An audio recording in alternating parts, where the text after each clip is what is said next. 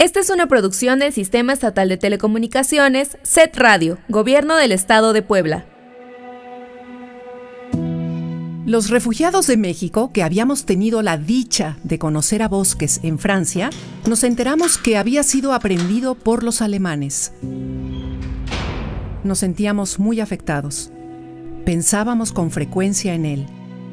No solo como un hombre fuerte, con el cual teníamos una gran deuda, sino también como el capitán de un barco que para salvar a la mayor cantidad posible de pasajeros a los que ni siquiera conocía, él permaneció en su peligroso puesto hasta el último momento, aún a riesgo de pagar su abnegación y su heroísmo con su propia vida. Mario Montañana. Gilberto Bosques, un hombre de libertad. A pesar de que don Gilberto y su esposa trataban de mantener el buen ánimo en las tertulias literarias y algunas visitas a lugares históricos cercanos que habían logrado que el representante del gobierno alemán autorizara, el tiempo corría y las noticias acerca de su liberación parecían no avanzar.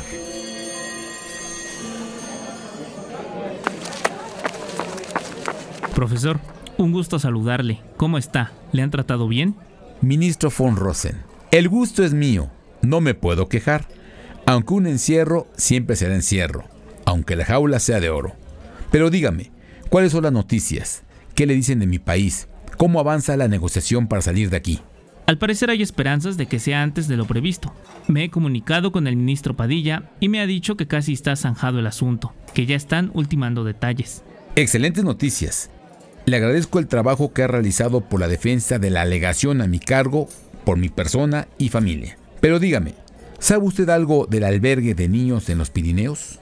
No tiene nada que agradecer, amigo Bosques. Respecto del albergue, sigue trabajando, gracias a que usted pudo dejar lo suficiente para su manutención, ya que el dinero que fue decomisado en la alegación ha sido devuelto, aunque hay que decir, en honor de quien lo merece, que el capitán Nigaman ha sido ejecutado en corte marcial por haber firmado el recibo del decomiso. ¿Qué me dice usted? ¿Han ejecutado los alemanes a un hombre por ser honorable? Esto es algo que no esperaba. Una lástima. Un soldado entregado a su causa y a su país, aunque sea equivocada, debe ser reconocido, no fusilado. Herr Profesor, señor ministro von Rossel, ¿puedo interrumpir su conversación? Tengo algunas noticias que pueden ser del interés de ambos. Usted dirá, Herr representante. Entiendo que Herr von Rosen le ha comunicado que las negociaciones para su liberación iban por buen camino.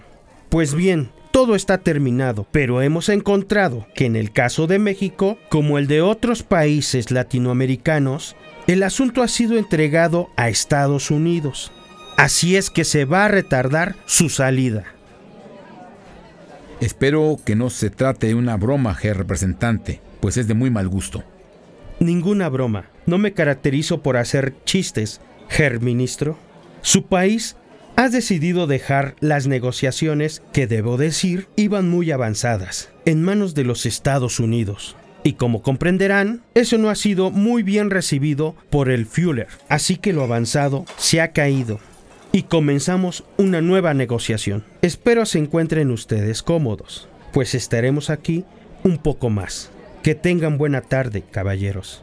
Es una noticia terrible. Le pido se comunique con el secretario Padilla y confirme usted que esto sea verdad y no una artimaña de tortura de este señor. Y si fuera verdad, infórmeme usted cuál es el proceso a seguir. No tenga usted ninguna duda de que haré todo lo que esté en mis manos para tener lo antes posible la confirmación de esta noticia y por supuesto lo que haya que hacer para poder resolver lo antes posible la situación que esto plantea. Tenga usted buena tarde, amigo Bosques. En efecto, no solo México entregó a los Estados Unidos las negociaciones de los diplomáticos detenidos, muchos países latinoamericanos lo hicieron, lo que llevó a un aplazamiento de la liberación, que ya era inminente en el caso mexicano. El 24 de agosto de 1943, recibí la confirmación de parte del ministro Ezequiel Padilla de que las negociaciones se le habían cedido al gobierno de Estados Unidos. A finales de febrero o principios de marzo de 1944, las negociaciones terminaron y por fin seríamos libres.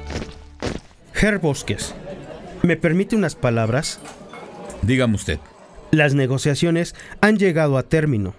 Tengo instrucciones de en los próximos días llevarlos a usted y su delegación a Biarritz, donde abordarán un tren a Lisboa. Excelentes noticias. Le agradezco la atención, pero hay muchos detalles que resolver. Por ejemplo, la entrega de nuestros equipajes que tienen custodiados en la alcaldía.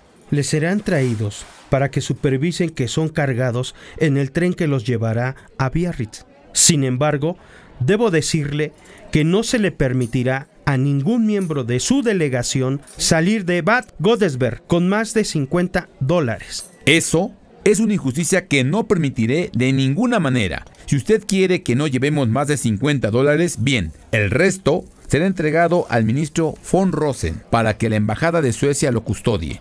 De ninguna manera se lo entregaremos al gobierno de Alemania. Profesor Bosques, hasta ahora no hemos tenido ningún tipo de contratiempo. No es el momento de empezar a días de su partida. Pues me quedo, pero no permitiré este atropello. Se lo dije bien claro cuando llegamos que no permitiríamos ningún abuso, pues esto es un abuso que no estoy dispuesto a permitir. Caballeros, por favor, ¿podemos resolver esto de alguna manera? Hasta ahora no se ha necesitado de la confrontación. Opino lo mismo que usted, ministro von Rosen, pero no entregaré mi dinero ni el de mis colaboradores a este señor. Si no es a usted, no será a nadie. Con su permiso, que tengan excelente noche. ¿Qué pasa, Gilberto? ¿Por qué estás tan enojado? ¿No eran buenas noticias las que tenía el carcelero mayor? Sí, sí lo eran. Seremos libres. En unos días iremos a Biarritz y de ahí a Lisboa. Entonces, ¿por qué la muina? Porque el gobierno alemán no nos permitirá viajar con más de 50 dólares por persona. El resto del dinero quieren que se lo entreguemos a su carcelero. Y por supuesto no lo voy a permitir. ¿Faltaba más? Dejé el asunto en manos del ministro von Rosen. Espero que él pueda hacer entrar en razón a Ger Carcelero Mayor. Por lo pronto, vamos a dar las buenas noticias a los niños y a todos los demás.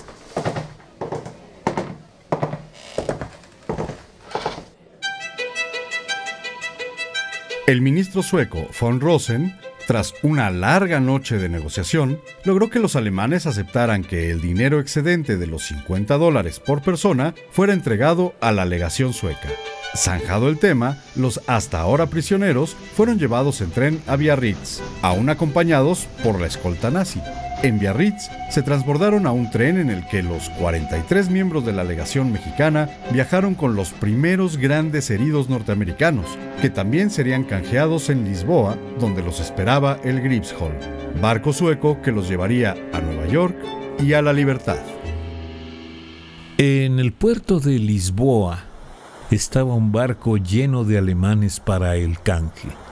A nosotros nos canjearon por un número de alemanes detenidos en México. No sé, parece, según nos dijeron, fueron 12 alemanes por cada uno de nosotros. ¿Qué te pasa, Laura? ¿Estás mareada? ¿Te sientes bien? Sí, estoy bien. Solo me entristece que los norteamericanos nada más subir al barco hicieran un cóctel y no invitaran a los soldados heridos. Ellos son los que lucharon en el frente. Ellos son los que merecen volver a su casa y sus compatriotas los tratan igual o peor que los nazis. Ay, hija, no te pongas así. Yo sé que tú y tu hermana simpatizaron con ellos en el tren a Lisboa, pero dime, ¿qué podemos hacer nosotras? Pues nosotras nada. Pero igual papá puede hacer algo. Regañar a esos señores como regañó a los alemanes. Ay, qué cosas se te ocurren. Pero tu papá es más ingenioso que un regaño. Igual tienes razón y se le ocurre algo ante esta injusticia. Vamos a preguntarle.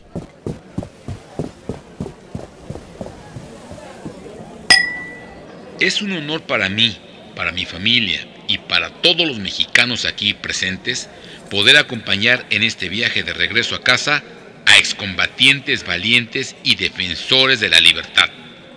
Este sencillo cóctel, promovido por mis hijas Laura y Teresa, solo busca poder convivir y ayudar a aligerar los horrores de la guerra que ustedes han vivido en carne propia.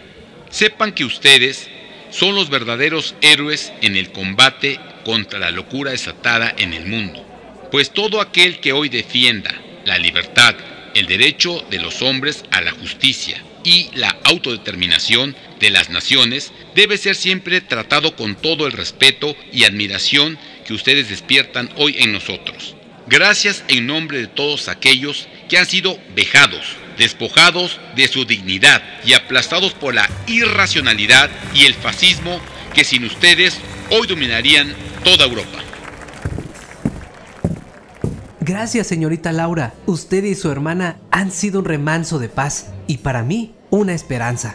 La agradecida soy yo, Sam. Ha sido un honor conocerte. Pero hoy celebramos la libertad. Canta conmigo. Ay, ay, ay, ay. Canta y no llores. Porque cantando se alegran cielito lindo los corazones.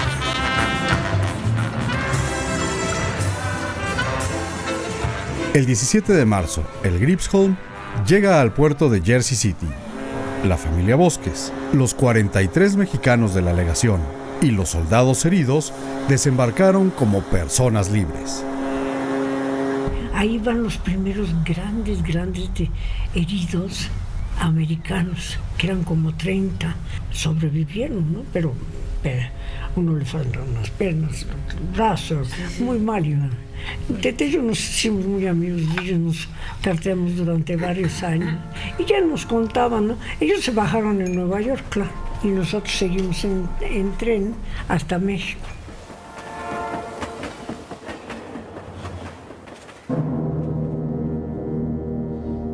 Agradecemos a la familia Bosques Manjarres su generosidad y acompañamiento para la realización de esta producción. Locutora, Nuria Baquer Martínez. Narrador, José Ángel Fernández de Dios. Ministro Von Rosen, Salvador Pimentel González. Gilberto Bosques, Maurilio Izuca Reyes. Representante del gobierno alemán, Salvador García Ochoa. Gilberto Bosques Mayor, Ricardo Menéndez Escobedo. María Luisa Manjarres, Gabriela Huerta Lara. Laura Bosques, Fabiola Islas Gómez. Sam, José David Flores Andrés. Testimonio, Laura Bosques Manjarres. Guión, José Ángel Fernández de Dios. Postproducción, Julián Norberto Mancilla Ladino. Producción, Jocelyn Rodríguez Hernández. Música original, Benemérito Conservatorio del Estado de Puebla. Gilberto Bosques, un hombre de libertad. Esta fue una producción del Sistema Estatal de Telecomunicaciones del Estado de Puebla y SET Radio, año 2023.